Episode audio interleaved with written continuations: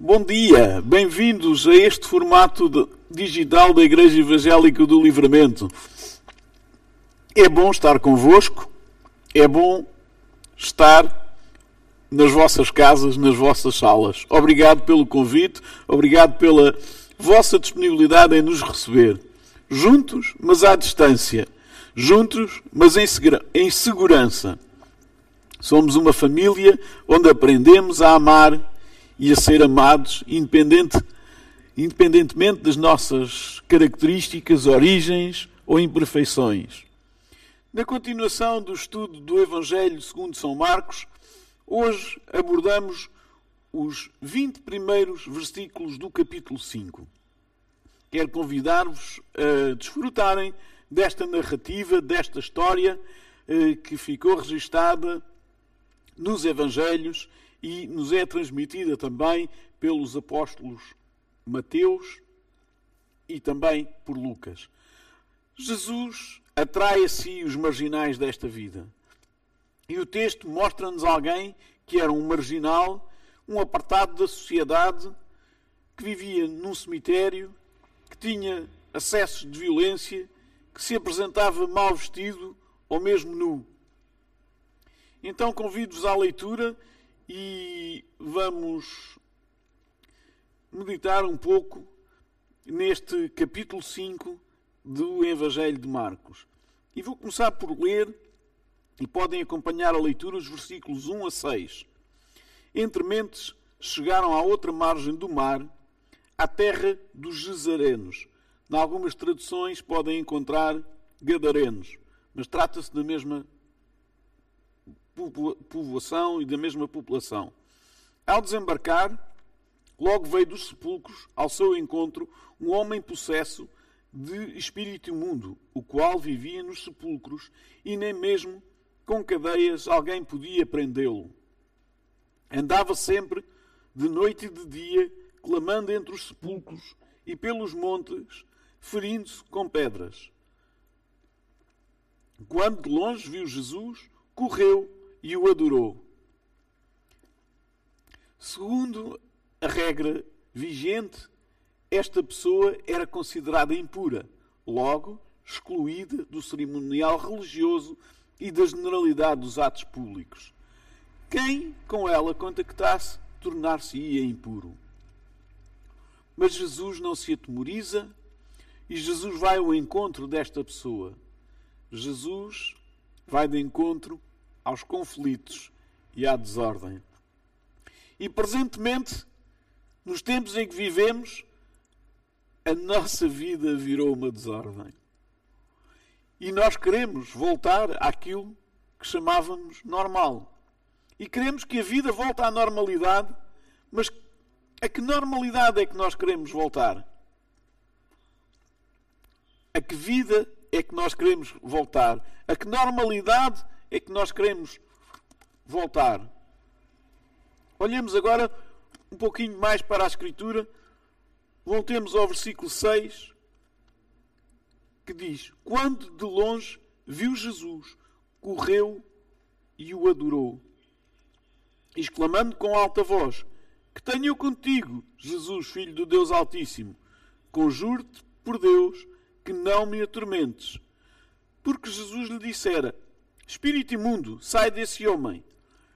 E perguntou-lhe: Qual é o teu nome? Respondeu ele: Legião é o meu nome, porque somos muitos.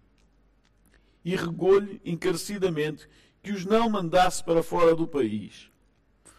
Ora, pastava ali pelo monte uma grande vara de porcos, e os espíritos imundos rogaram a Jesus, dizendo: Manda-nos para os porcos, para que entremos neles.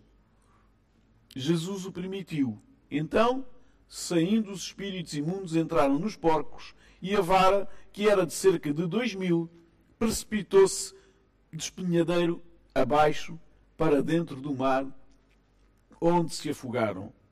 Os porqueiros fugiram e o anunciaram na cidade e pelos campos. Ora, este homem, possuído por um demónio de Satanás, tinha comportamentos autodestrutivos, feria-se a ele próprio com pedras e era uma ameaça pública. Jesus liberta este homem dos espíritos demoníacos que o aprisionavam, e este homem deixou de ser violento, deixou de, se agredir a si próprio, mas não voltou à sua normalidade. E a pergunta é: a que normalidade é que nós queremos voltar? No final da narração, nós podemos perceber a nova normalidade da vida desta pessoa, deste homem que a história nos fala. Mas antes disso, a história revela-nos outros pormenores. A mudança e a ordem que Cristo podem trazer, podem também trazer desordem. Vejamos, com a saída dos demónios daquela pessoa, eles vão entrar numa vara de porcos Todos sabem o que é uma vara de porcos. Amigos mais novos, sobrinhos. O que é uma vara de porcos? Vara é o nome que damos a um conjunto de porcos, como dizemos de um conjunto de peixes, que é um cardume, ou de um conjunto de ovelhas, que é um rebanho. Naquela intervenção de Jesus, a desordem foi de tal ordem que aquela vara de porcos se despenha e cai no mar, vai mar adentro, como nos diz o versículo 13. O que é que nós podemos perceber daqui? Podemos perceber que a ordem de Cristo pode trazer desconforto e incômodo na ordem estabelecida. Para a lei, para a prática e tradição religiosa judaica, o porco era um dos animais proibidos, quer na alimentação, quer no cerimonial religioso. Mas Jesus não tem medo de pôr ordem, Jesus não tem medo de intervir e Jesus não tem medo de causar desordem na ordem vigente. As mudanças assustam. As mudanças mexem connosco. Mudar é incômodo, mudar é difícil. Mudar assusta. Se lermos mais um bocadinho, no versículo 15 até ao 17, diz assim: Então subiu o povo para ver o que sucedera. E indo ter com Jesus, viram um endemoniado que tivera a legião assentado, vestido em perfeito juízo, e temeram.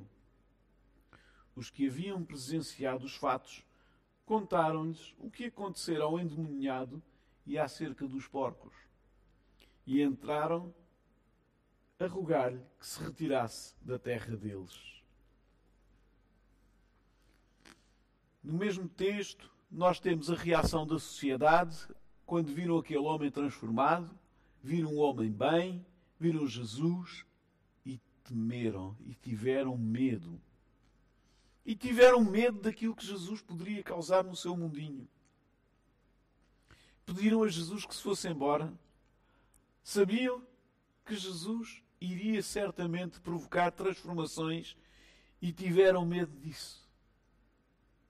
Quantas vezes é que nós afastamos Cristo porque queremos fazer as coisas à nossa maneira e não à maneira dele? O mundo está a mudar e está a mudar muito depressa. Tivemos alguns a oportunidade de ver e de experimentar como o mundo mudou com os atentados às Torres Gêmeas no 11 de setembro. E agora assistimos ao descalabro de muito daquilo que nós considerávamos como adquirido. A nossa normalidade cotidiana está afetada. Mas vejamos como termina esta narrativa. Versículos 18 a 20. Ao entrar, Jesus no barco suplicava-lhe o que fora endemoniado que o deixasse estar com ele. Jesus, porém, não lhe permitiu, mas ordenou-lhe: Vai para a tua casa, para os teus, anuncia-lhes tudo o que o Senhor te fez e como teve compaixão de ti. Então ele foi e começou, e começou a proclamar em Decápolis tudo o que Jesus lhe fizera e todos se, maravilhavam. A vida do homem foi radicalmente transformada. Jesus deu-lhe uma nova condição. Jesus devolveu àquele homem a dignidade que Satanás lhe tinha roubado. Homens e mulheres do nosso tempo, pessoas como nós, nós próprios, estamos a sentir-nos privados da nossa dignidade. E há muita gente que se sente privado da sua dignidade quando perde o emprego, quando perde o sustento. Perdemos a dignidade quando a nossa mente se afoga em ansiedade. Perdemos dignidade.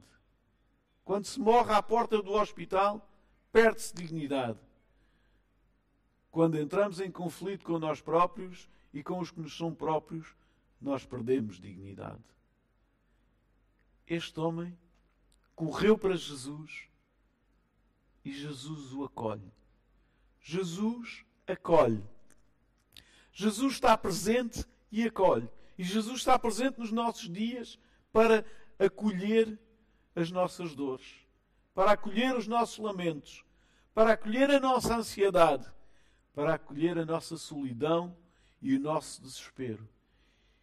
Tal como este homem, corra para Jesus hoje. Chegue-se a Deus hoje. Jesus está próximo. O Evangelho, a boa nova que ele trouxe, está disponível, está próximo. E o desafio é que imitemos este homem e possamos nos chegar a Jesus. Talvez a correr, talvez no teu passo mais lento, mas Jesus acolhe. Eu quero convidar-te a fazer esta oração comigo. Provavelmente tens muitas perguntas, muitas interrogações, muita ansiedade dentro de ti e tudo isso é compreensível e ninguém está isento disso. Mas em Jesus temos um porto de abrigo e de acolhimento. Eu quero convidar-te a orares comigo e a fazeres esta oração comigo. Senhor, eu não consigo mais. Senhor, eu tenho medo.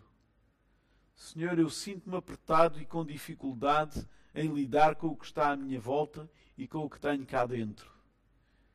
Eu preciso que ponhas ordem no meu mundo. Eu preciso de encontrar a tua normalidade. E eu rendo-me a ti com esperança, com confiança, com fé. Oramos em nome de Jesus. Amém. Queremos que saibas que estamos aqui para te ajudar, que estamos disponíveis para te ouvir para te apoiar e tu podes contactar-nos pelos meios que estão disponíveis. Telefona-nos, manda-nos uma mensagem, um e-mail. Tal como aquele homem, no final da história, se torna um embaixador do Evangelho, nós estamos aqui para contar o que Cristo tem feito por nós. Queremos ser portadores da esperança, portadores de uma mensagem de fé de que amanhã será um dia melhor porque Cristo nos acolheu. A nossa oração é para que Deus te fortaleça e fale ao teu coração. Nós queremos desafiar-vos a estudarem a Bíblia com as vossas famílias e para isso disponibilizamos um guia de estudo que surge no link por baixo deste vídeo e que enviamos para os e-mails que estão na nossa base de dados e que podem também aceder na nossa página do Facebook. Acreditamos e anunciamos que Jesus está perto e que acolhe. Em tempos completamente anormais e que queremos segurança, ao que podemos chamar de normalidade, Jesus é a fonte dessa segurança. A todos, uma boa semana e contem connosco.